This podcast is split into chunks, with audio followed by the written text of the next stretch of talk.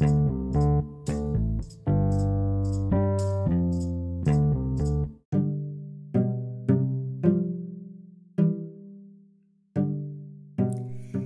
olá para a professora Cristina Elô e aos possíveis ouvintes deste podcast. Aqui vos fala Ana Paula Rodrigues, estudante de pedagogia da UFG, um ser em constante confusão e informação, respondendo a três questões sobre Marx.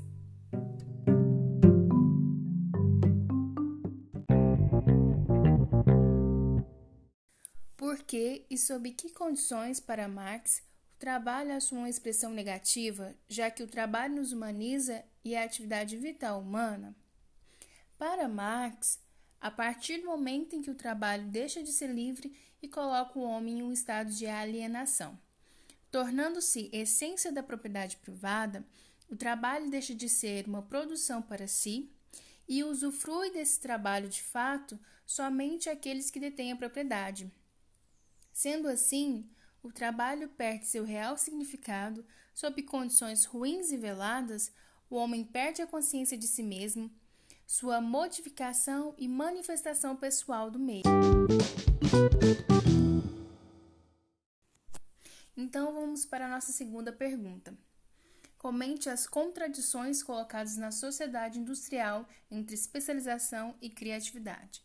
Sendo a especialização um aspecto fundamental da divisão social do trabalho, por aumentar a capacidade de produção, suas contradições se dão no fato de que a mesma ocorre dentro do próprio meio de trabalho, o que faz com que seja limitada.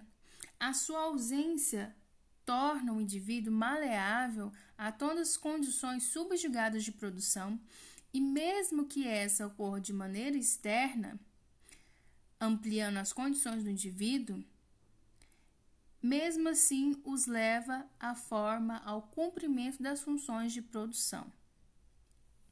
Já as contradições da criatividade, vinda a criatividade das necessidades da prática social, o desenvolvimento dessa criatividade se dá pelas condições e experimentações do meio. Com as exigências da produção de trabalho, a criatividade fica limitada a quem tem o tempo livre e detém a riqueza. Sendo assim, a criatividade passa a servir para criar meios de aceleração de processo de produção. O que era para ser algo humano, vindo do humano, para criar meios melhores, toda a criatividade e a especialização se voltam para a produção.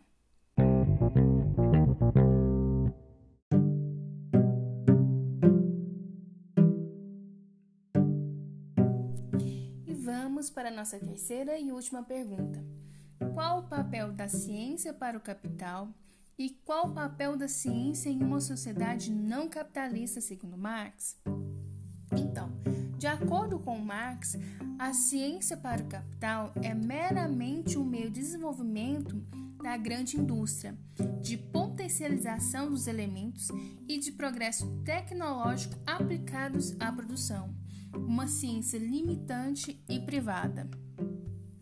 E em uma sociedade não capitalista, a ciência pertenceria a todos, possibilitando o desenvolvimento educacional mental e em todas as áreas, não somente restrito ao processo produtivo, mas uma totalidade de ramos de produção.